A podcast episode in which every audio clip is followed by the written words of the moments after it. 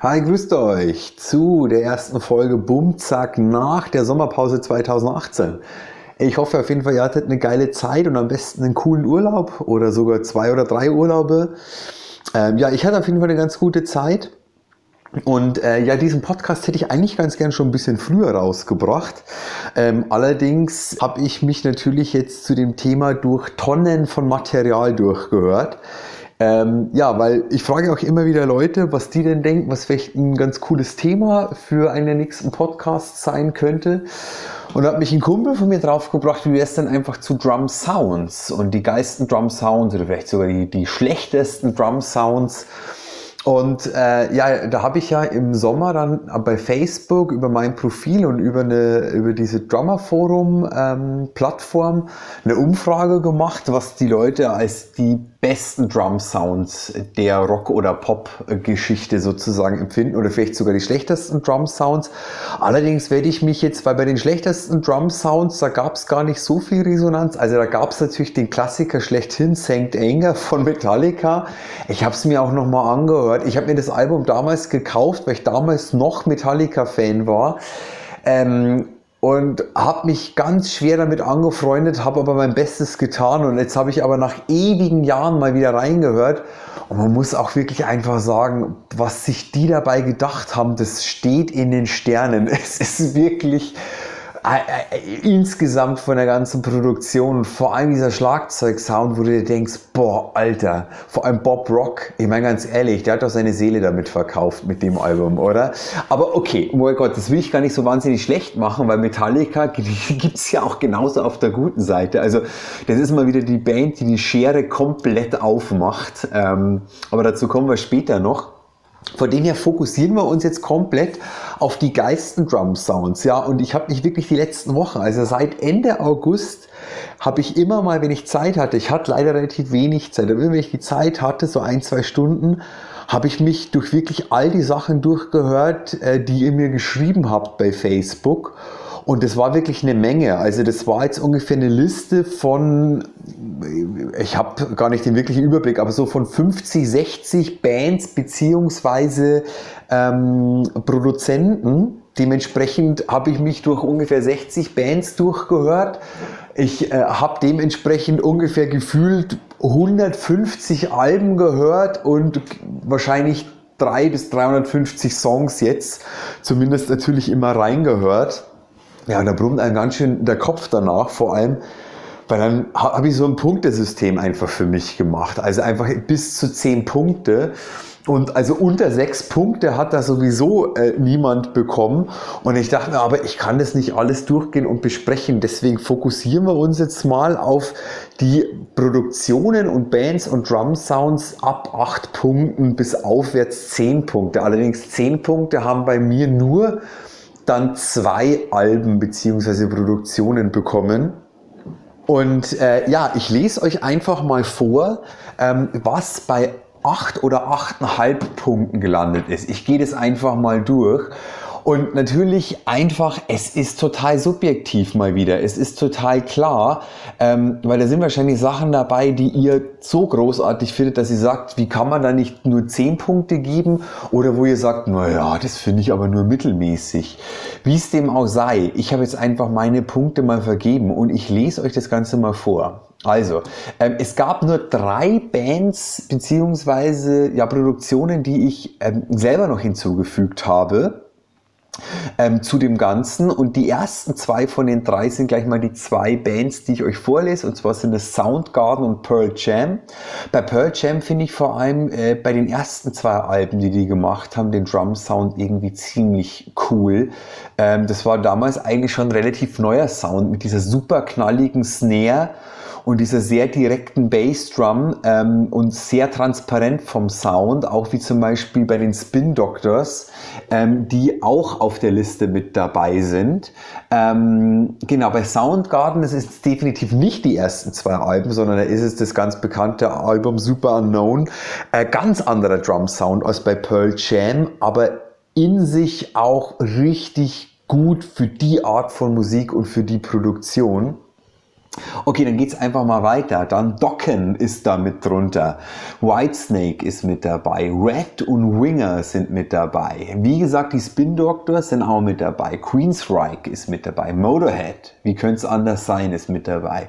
Suicidal Tendencies sind mit dabei. Def Leppard, Queen, Led Zeppelin, The Sweet, Tool, Porcupine Tree und Rammstein. Das sind bei mir die ganzen Bands, die es da in diese Kategorie 8 bzw. 8 bis 9 Punkte geschafft haben. Und natürlich macht es immer den ganz großen Unterschied. Also da gibt es von Bands wie Led Zeppelin und The Sweet bis hin zu halt Rammstein oder Porcupine Tree, also relativ eher neuere Bands oder neuere Produktionen und halt sehr alte Produktion. Natürlich macht es einen ganz großen Unterschied, ob ich mir jetzt von Led Zeppelin ein Album anhöre oder ob ich mir von Motorhead ähm, die ersten 1, 2, 3 Alben anhöre, die von den Ende der 70er Jahren sind oder ob ich mir von Rammstein ein Album von 2005 anhöre oder sogar von 2012 oder 2013. Ähm, natürlich es ist es insgesamt vom Sound was völlig anderes und sind es ganz andere Produktionen. Es geht aber insgesamt immer einfach darum und ähm, ist egal wie schlecht oder wie gut der Drum Sound selber auf dem Album ist, es ist immer davon abhängig, wie geil die Produktion insgesamt ist. Du kannst das niemals voneinander trennen, habe ich für mich festgestellt. Also beziehungsweise, wenn ihr ein Album kennt, wo ihr sagt, den Drum Sound finde ich Bombe, aber den Rest finde ich richtig scheiße, ähm, ja, kann man vielleicht, aber es ist ja auch immer subjektiv, ob man an dem Bass- und Gitarrensound oder Keyboard-Sound oder was da auch immer dabei ist, dann mag oder nicht, beziehungsweise welche Räume sind da vorhanden, wie stark sind die Sachen komprimiert, welche Effekte liegen da drauf.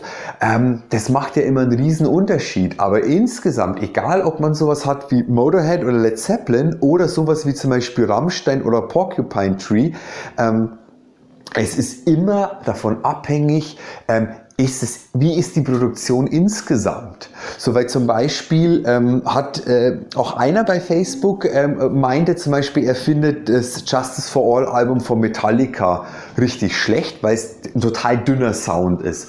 Und darauf hat ein anderer Bekannter von mir darauf reagiert und meinte, hey, finde ich überhaupt nicht. Das ist eins meiner Favorite Alben und ich finde, dass dieses ganze, die ganze Atmosphäre des Albums hat so eine gewisse Kälte und dafür ist dieser Sound, obwohl er sehr dünn ist und sehr eigen, total passend. Und ich habe natürlich da auch nochmal reingehört und muss dem äh, muss ihm recht geben. Also der Drum Sound selber bei Justice for All, das ist jetzt glaube ich kein Drum Sound, wo man sagt, ja, der ist der totale Knaller. Aber für diese Produktion insgesamt und wie das komplette Album klingt, es ist ein geiler Drum Sound oder es ist zumindest ein sehr, sehr passender Drum Sound. Und deshalb ist es immer ganz, ganz schwer zu unterscheiden. Und äh, gibt es irgendwie Sachen, wo Leute irgendwie auch einfach äh, geil finden und andere irgendwie nicht. Man steckt da einfach nicht drin. Okay, ich komme dann mal einfach gleich zu den Top 10, weil tatsächlich die Produktionen, die es bei mir geschafft haben, 9, 9,5, beziehungsweise einmal habe ich 9,6 Punkte gegeben und zweimal 10. Das sind tatsächlich genau 10 Produktionen und deswegen gibt es jetzt die Top 10 meiner besten Drum Sounds, beziehungsweise gar nicht meiner, sondern eigentlich ja euer besten Drum Sounds, weil es gab, es ist dann nur noch diese eine Band übrig, die ich selber dazugefügt habe, die es auf Platz 9 bei mir geschafft hat, beziehungsweise ich habe jetzt eben auch nochmal in die ganzen Sachen reingehört und es ist wirklich schwierig. Also ähm, es ja, es ist wirklich total schwer zu, zu, zu entscheiden, was ist da ein geiler Drum Sound beziehungsweise gefällt einem das und so weiter. Auf jeden Fall auf Platz 10 eine Band, die überhaupt gar nicht mein Favorite ist, aber wo man schon sagen muss, ich glaube, die haben sich schon auch immer sehr, sehr Mühe gegeben. Und das ist bei der Band ja sowieso selbstverständlich. Das ist Rush mit ja, neun Punkten. Ähm, da kann man wirklich, also die ganz, ganz früheren Sachen sind jetzt nicht sehr besonders. Ähm, allerdings, wenn man sich so querbeet da reinhört, dann haben die schon auch immer wirklich geile Sounds am Start. Und was ja das Allerwichtigste ist, immer einfach sehr passend zu den Produktionen selber und zu dem ganzen Sound des Albums. Ähm, was man dazwischen auch einfach mal, glaube ich, unbedingt erwähnen muss, ähm, was euch allen, denke ich, ja klar ist, beziehungsweise wenn ihr selber Studioerfahrung habt. Wenn ihr keine habt, dann ist es euch wahrscheinlich nicht so klar. Ähm, in meiner Meinung nach ist es absolut entscheidend, wer das Ganze produziert hat, beziehungsweise wer die Haupttoningenieure in dem Studio sind. Weil bei den Riesenproduktionen, da hast du den Produzenten, dann hast du den Hauptsoundingenieur und dann hast du nochmal zwei, drei Leute, die in dem Tonstudio gearbeitet haben und die vielleicht sich speziell um den einen Gitarren oder speziell um den Basssound gekümmert haben und so weiter. Und dann hast du natürlich noch die Musiker selber. Ähm, aber ich würde schon sagen, ähm, dass wenn der Produzent seine Rolle wirklich zu 100% erfüllt hat, ähm, dann sind zu über 50% die Sounds gehen eigentlich auf das Konto von demjenigen Produzenten. Weil ich finde auch schon, dass wenn Bands anfangen, sich selbst zu produzieren, ähm, obwohl sie es gar nicht müssen, also kleine Bands müssen das, weil die können sich gar keinen Produzenten leisten, aber große Bands müssen das ja nicht. Zum Beispiel Dream Theater ist so ein Beispiel. Dream Theater haben irgendwann angefangen, dass hier äh, Portnoy und Petrucci ähm, angefangen haben, selber die Alben zu produzieren. Und ich finde, man hört es so ein bisschen, weil es geht so eine gewisse Qualität und so ein gewisser Spirit, finde ich, verloren.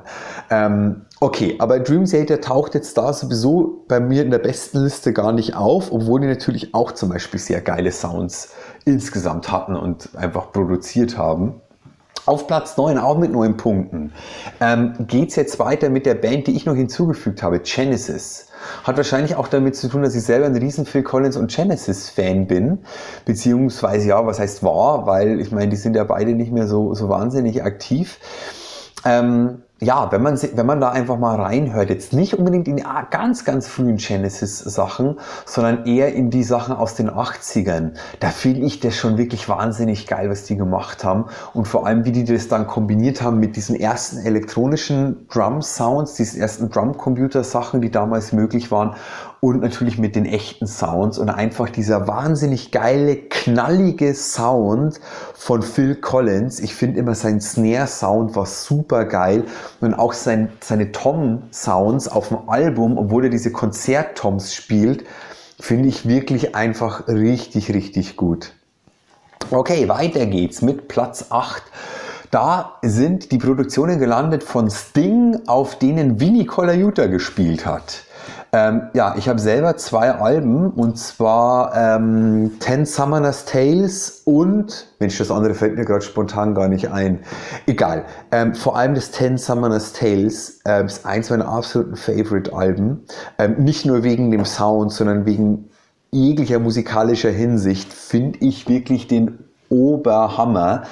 Und ähm, ja, kein Wunder, dass von euch auch einfach dieser Vorschlag kam und dementsprechend landet der auch absolut in der, in der Top 10. Was man dazu sagen muss, genauso wie zu dem Platz 7 und zwar Dave Matthews Band mit Carter Buford an den Drums, finde ich, ist ist nicht dieselbe Musik wie bei Sting, aber ist von der Produktionssound her und vom Drum-Sound her, finde ich schon in gewisser Hinsicht vergleichbar. Das sind so diese Drum-Sounds, die so die, die eigentlich genauso klingen, wie man wahrscheinlich, sich wahrscheinlich einfach einen, Schlag, einen guten Schlagzeugsound vorstellt. Also sehr aufgeräumt, sehr klar hörbar, von der Charakteristik für mich immer so ein bisschen typisch Yamaha-Sound. Also ich habe immer früher ganz böse gesagt, Yamaha mag ich nicht, weil das hat für mich keinen Charakter. Weil die klingen immer genau so schön gut, wie ein Schlagzeug klingen soll. Und da fehlt mir immer so ein bisschen dieses Charakteristische. Und so ein bisschen könnte man das auch böse bei, bei, bei Dave Matthews Band und Sting behaupten, wobei das natürlich totaler Quatsch ist, weil es ist einfach diese Soundcharakteristik, ähm, wie man die auch einfach da, zu dieser Zeit, wo auch einfach so ein bisschen dieses Fusion Fusion Jazzrock Ding am Laufen war, halt einfach wahnsinnig gern benutzt hat. Und ähm, es sind total geile Sounds und sie passen einfach optimal wirklich zu diesen Bands und zu diesen Produktionen. Und wer übrigens wirklich Dave Matthews Band nicht kennt und sich nie damit beschäftigt hat, hört da mal rein. Es ist, finde ich, wirklich absolut großartig. Und egal, ob ihr Sting-Fan seid oder nicht, aber wenn ihr Schlagzeuger seid und ihr kennt das Ten Summoners Tales Album nicht von Sting, unbedingt mal reinhören und vor allem unbedingt in den Song Seven Days. Ähm, das ist eh unter Schlagzeilen, glaube ich, ein gewisser Klassiker und das wird bestimmt in einem anderen Podcast sowieso nochmal ähm, Gehör finden, wenn es um sowas wie irgendwie ungerade Takte zum Beispiel geht oder ich gucke einfach mal. Absolut grandios. Okay, weiter geht's mit Platz 6. Ja, die Band, die ich schon erwähnt habe, Metallica. Und ganz klar, was ganz, ganz häufig kam von euren Vorschlägen bei Facebook, das schwarze Album von Metallica. Ja, hat's natürlich da irgendwie in die Top 10 geschafft, weil es ist, äh, ja, keine Ahnung, was die damals gemacht haben, beziehungsweise was Bob Rock da im Studio hingezaubert hat. Aber definitiv unter Metal-Produktionen zu der damaligen Zeit, 1990, 91, war das bahnbrechend. Das war einfach bahnbrechend und egal ob man jetzt auch einfach sagt, man mag den Sound oder mag den Sound da nicht, aber einfach wenn du in den ersten Song Enter Sandman reinhörst, dieses Gitarrenintro und dann gehen diese Toms los und das ist einfach ein Soundgewand und trotzdem eine, das ist ja total räumlich. Da ist ja Hall drauf ohne Ende, aber trotzdem haut's dich voll nach vorne. Und das finde ich so faszinierend bei der Produktion. Weil ganz oft so, ähm, dass wenn du halt sehr viel Hall auf gewissen Instrumenten hast, verschwinden die ziemlich einfach nach hinten im Soundbild. Und wenn die, die Sounds total direkt sind, sind die sehr weit vorne. Und ich finde, in dieser Produktion hat es Bob Rock einfach geschafft, dass es eine wahnsinnige Räumlichkeit hat, aber das trotzdem voll nach vorne knallt, was ja so ein Sound wie bei Metallica unbedingt notwendig ist. Platz 5, was völlig anderes, eine völlig andere Zeit. Ähm, und zwar ein Album von Kiss, äh, das mir selber gar nicht so bewusst war, und zwar Creatures of the Night. Und da ähm, ja, geht es auch speziell, weil zum Beispiel bei Dave Matthews Band, da geht es ja nicht um ein spezielles Album, sondern da kann man eigentlich jedes Album nehmen. Aber wie jetzt beim schwarzen Album oder auch bei Kiss, würde ich sagen, da geht es wirklich speziell um die Alben. Weil auch bei Kiss gibt es Produktionen, wo man irgendwie sagt, sagen kann, ja, okay, die sind schön, die sind durchschnittlich sozusagen. Aber zu der damaligen Zeit, ich glaube, das war 82, wenn ich mich jetzt nicht komplett täusche, genau in diesem Zeitraum, Creatures of the Night, hört da einfach mal rein. Ähm, das ist schon wirklich ziemlich ein geiler, fetter, großer Rock'n'Roll-Sound, was die da hinbekommen haben, beziehungsweise der Produzent, ich weiß jetzt leider gar nicht, wer das war, ähm, ziemlich fett ganz groß, hallig, hat die die, die, die Toms, die Bassdrum haben richtigen guten Ton. Die Snare hat diesen tiefen, halligen Sound, knallt aber trotzdem. Also einfach genau so, wie das einfach sein soll. Und für die damalige Zeit wirklich cool, muss ich echt sagen. Ähm, ja, gar nicht so viel später, ähm, völlig anderer Sound, aber absolut revolutionär damals für einen Drum Sound, würde ich auf jeden Fall sagen. Alex Van Halen auf Platz 4, ähm, vor allem mit diesem Album 1984. Ähm, ja, äh, was soll ich dazu sagen? Ihr kennt wahrscheinlich alle den Drum Sound von Van Halen. Der ist schon irgendwie ziemlich speziell und das ist ja immer das Geile.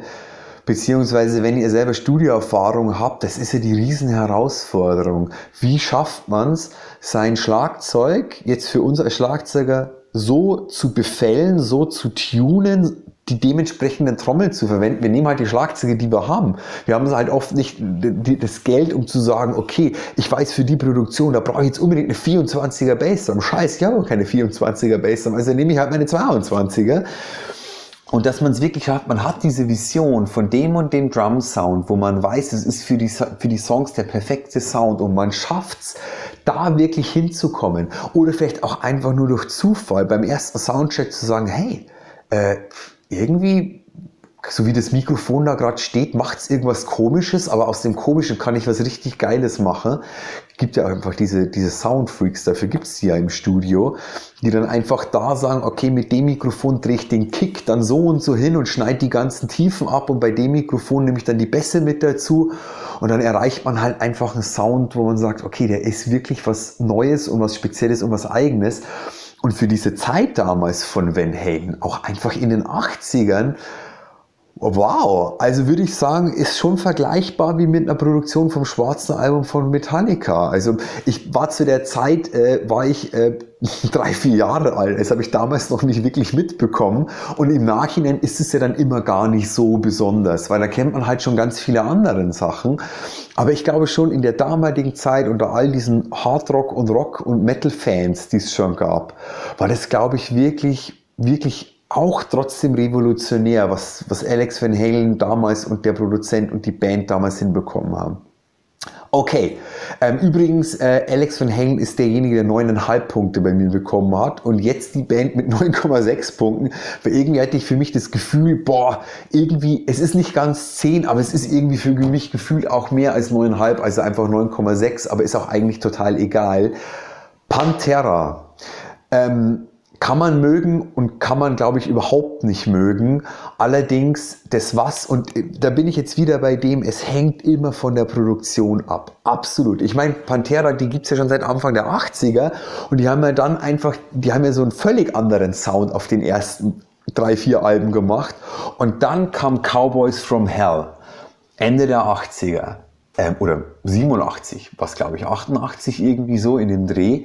Und ähm, das hat dann einfach schon diesen typischen Willy Paul Pantera Drum Sound, diese wahnsinnig kickige Bassdrum, diese brachial knallende Snare. Übrigens meiner Meinung nach vom Drum Sound ganz nah am schwarzen Album von Metallica dran. Und mich würde es nicht wundern, ganz ehrlich, wenn Bob Rock sich vom Drum Sound so ein bisschen von den ersten zwei ähm, Pantera-Alben damals, also Cowboys from Hell und Vulgar Display of Power, ähm, inspirieren hat lassen. Stelle ich jetzt mal so in den Raum. Ich weiß es natürlich nicht, ich kann ihn nicht fragen, weil ich habe seine Nummer nicht. Aber wenn man sich diese äh, Produktionen anhört, dann ist es vom Drum Sound schon äh, ziemlich in der gleichen Ecke. Und aber für diese damalige Zeit, Cowboys from Hell und dann auch das zweite Album von Pantera, insgesamt mit diesem Band-Sound, das fährt dich einfach komplett an die Wand. Und äh, witzigerweise, ich habe vor ein paar Tagen ich weiß gar nicht, ob auf Facebook oder Instagram, habe ich ein Foto, so einfach so ein Witzfoto gesehen, wo man im Teer so einen fetten Riss sieht und dahinter liegt so, so, so ein Typ, so zum Spaß, äh, so an der Mauer angelehnt, als ob er voll outgenockt wäre und davor ist dieser, dieser krasse, äh, aufgeschreddete Teer und dann sieht man im Vordergrund einfach so eine Faust und da steht dieser Text dazu. Ähm, so habe ich mich gefühlt, als ich das erste Mal Pantera gehört habe. Und ganz ehrlich, ich kann mich noch daran erinnern, wie ich das erste Mal Pantera gehört habe. Das waren aber nicht diese zwei Alben, das war schon das Album danach, Beyond Driven ähm, und mit Five Minutes Alone. Das war der erste Pantera-Eindruck, den ich damals hatte. Ich war damals in dem Proberaum, in dem, dem ich mit meiner ersten Band hatte.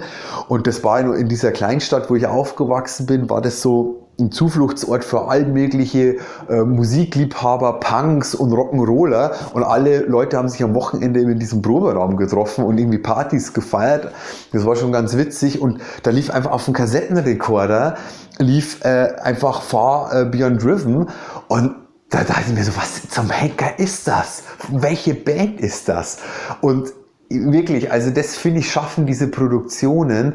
Das ist vielleicht heutzutage, wenn man halt schon sowas kennt, wie diese krassen Rammstein und Nickelback und was weiß ich, Slipknot, Schieß mich tot Produktionen. Ähm, ja, ist es vielleicht nichts Besonderes mehr, aber zu der damaligen Zeit, Ende der 80er, war das einfach im Metal-Bereich wirklich der absolute Oberknaller. Absolut. Okay, und jetzt kommen wir zu zwei Alben, die ich weiß gar nicht auf, auf den ersten Plätzen landen und wahrscheinlich eigentlich da überhaupt gar nicht reinpassen zu dem, was, was da vorher drin war. Ähm, ich will es gar nicht allzu spannend machen. Bei einem Album, da weiß ich, da geht total die Schere auf. Ähm, aber das mache ich mal auf Platz 1. Also mit 10 Punkten auf Platz 2. John Mayer mit Steve Jordan als Schlagzeuger und als Produzent. Das ist jetzt überhaupt nichts, was im Rock- und Metal-Bereich sehr bekannt ist. Ich meine, John Mayer, der ist ja auch irgendwie so, so sage ich mal, schon so ein Rockmusiker, aber eher sehr poppig, sehr bluesig auch teilweise. Und ähm, ja, man, der hatte so in den 90 oder war das 90er, ich weiß gar nicht, hatte so irgendwann ein, zwei Hits, dann kannte man den, hat so ein paar Grammys abgeräumt Und dann kam das erste Album, Millennium heißt es, glaube ich, ähm, das dann, ja, ich glaube, das heißt so, weil das 2000 rauskam oder 99, irgendwie so. Und mir hat das ein Schlagzeugerkollege, hat mir das ausgeliehen, das Album. Und ich habe mir das damals äh, dann sofort besorgt, weil das einfach wirklich von den Drum Sounds unglaublich ist. Also man merkt einfach, dass Steve Jordan als Schlagzeuger, dass der das auch produziert hat und dass der sich wirklich eine Menge Gedanken über den perfekten Drum Sound zu dem passenden Song und zu der Produktion ist. Also äh, du hast gefühlt zu jedem Song einen anderen Snare-Sound, was man scheiße finden kann, wo man irgendwie sagen kann, hey, eine geile Produktion muss mit einem Drum-Sound komplett auskommen. Ähm, das ist bei dem Album überhaupt nicht so. Da sind die Snare-Sounds vor allem total unterschiedlich, aber sie passen wie Arsch auf Eimer zu jedem einzelnen Song. Und ich kann euch das nur empfehlen, hört da unbedingt mal rein. John Mayer, die Produktionen mit Steve Jordan, ab, wie gesagt, glaube ich, diesen Album Millennium und in dieses Album unbedingt mal reinhören. Das ist auch so eins der ersten Alben, das mir bewusst war, wo man diesen wahnsinnig muffigen Snare-Sound, diesen tiefen und wo man dann einfach so ein Tuch zum Beispiel drüber legt oder kannst ein T-Shirt irgendwie drüber legen und so weiter. Ähm, das war die erste Produktion, die ich dann da zu dem Zeitraum gehört habe, die solche Sounds benutzt haben. Und ähm, es wirklich vom Drum-Sound her wunder, wunderschön einfach nur. Es ist wirklich, wirklich geil. Unbedingt reinhören. Okay, Platz Nummer 1. Zack, bumm. South of Heaven von Slayer. Was völlig anderes als John Mayer und Steve Jordan. Ähm, und ja, also Slayer mag man oder mag man nicht und die haben auch insgesamt, finde ich, schon immer geile Produktionen gemacht. Ganz anders als Metallica, wenn man diese zwei Bands mal vergleichen will. Bei Slayer immer wahnsinnig roh und brachial und ja, und auch zu dieser damaligen Zeit mit South Heaven, ähm, der Drum Sound selber ist eigentlich nicht unbedingt was Besonderes. Aber in dieser ich will nicht sagen Einfachheit von dem Drum Sound. Also der hat nichts super Spezielles wie das von Steve Jordan oder Alex Van Halen oder wie bei Pantera, sondern das ist so dieser normale Drum Sound, den man eigentlich damals, glaube ich, in den 80ern auch einfach noch so gemacht hat. Aber der hat trotzdem schon das, wo man sagt, das ist für diese Produktion einfach genau richtig. Das haut einfach nur voll auf die Fresse und es klingt dabei einfach total gut und musikalisch. Und das ist so eine Gratwanderung, die finde ich total schwer ist. Und wenn South of Heaven Drum Sound hätte, der einfach schon ein Tick zu modern gewesen wäre für die damalige Zeit, so was Pantera-artiges oder der irgendwie einen komischen Snare-Sound gehabt hätte wie bei St. Anger oder ich weiß es nicht, dann wäre das Album auch garantiert nicht so erfolgreich geworden, da bin ich mir ziemlich sicher. Und für alle Metal-Fans, wenn euch das gar nicht mehr so präsent ist, hört da irgendwie nochmal rein. Weil ganz klar, es ist in dem Sinn für die Hörgewohnheiten, die wir heutzutage haben, kein besonderer Drum-Sound mehr. Aber ähm, und ich war früher Slayer-Fan und ich habe aber schon wirklich, also ich gehe jetzt dann zu der Abschiedstour im, im Dezember, ich freue mich schon total aufs Konzert. Ich habe Slayer früher ähm, ähm, drei, vier Mal gesehen und dann wirklich jetzt die letzten, weiß ich nicht, 15, 20 Jahre nicht mehr. Und ich habe mich auch mit der Musik nicht mehr beschäftigt. Und ich habe da, wie das bei Facebook dieser Vorschlag kam, in diese Produktion nochmal reingehört und dachte mir, boah, das ist einfach nur geil. Das ist einfach nur fett und geil. Aber wie gesagt, vom, vom Drum Sound selber eigentlich gar nicht so sehr besonders. Und dann wieder nochmal die Schleife dahin, es kommt immer auf die komplette Produktion einfach drauf an. Und da muss ich einfach nur sagen, Hut ab. Ich weiß jetzt gar nicht, wer der Produzent von dem Album damals war, aber wirklich, wirklich finde ich richtig geil. Yes. So, ähm, gerne schreibt mir nochmal da irgendwie eure Meinung dazu, beziehungsweise wenn ihr dem noch was hinzuzufügen habt, sehr, sehr gerne. Und wie auch immer, wie mein Kumpel mich jetzt da neulich drauf gebracht hat, auf das Thema, wenn ihr Bock auf gewisse Themen hättet und habt, schreibt mir das einfach gerne, dann gehe ich das gerne durch und laber da ein bisschen was dazu. Und ähm, ja, und eigentlich für die schlechtesten Drum Sounds zu der Rockgeschichte, das wäre auch nochmal irgendwie ganz witzig. Aber das ist auch schon wieder von den Meinungen, das ist wirklich wahnsinnig schwer. Also ähm, da kamen so ein paar Sachen auf jeden Fall, aber das ist dann auch irgendwie schwierig. Also wie gesagt, also St. Enger von Metallica definitiv. Äh, da sind wir uns, glaube ich, alle einig. Bis auf die Grindcore-Fans unter euch, die auf solche Snare-Sounds natürlich stehen. Ähm, aber selbst da ist zu sagen, weil das Abgefahrene ist ja, nur noch mal ganz kurz darauf einzugehen, ähm, der allererste Song bei dem Album, da hörst du noch einen Snare-Teppich. So. Und im Laufe vom zweiten Song, ähm, ich glaube, da ist im Studio irgendwie dieser lockere Snare-Teppich wahrscheinlich einfach abgefallen und die haben es einfach so gelassen, weil ihnen, weil, weil Lars gesagt hat, es ist mir scheißegal. Und ich finde es jetzt gerade geil, so ich weiß es nicht, aber es ist wirklich ein riesengroßes Fragezeichen einfach nur, wie man, wie man so einen Drum-Sound und so eine Produktion eigentlich machen kann. Aber okay, ist halt Metallica, ne? Okay. So, dann, ähm, ich hoffe, es hat euch wieder ein bisschen Spaß gemacht und ich konnte euch ein bisschen unterhalten. Und dann hoffentlich bis bald. Ich wünsche euch was. Euer Andi. Ciao.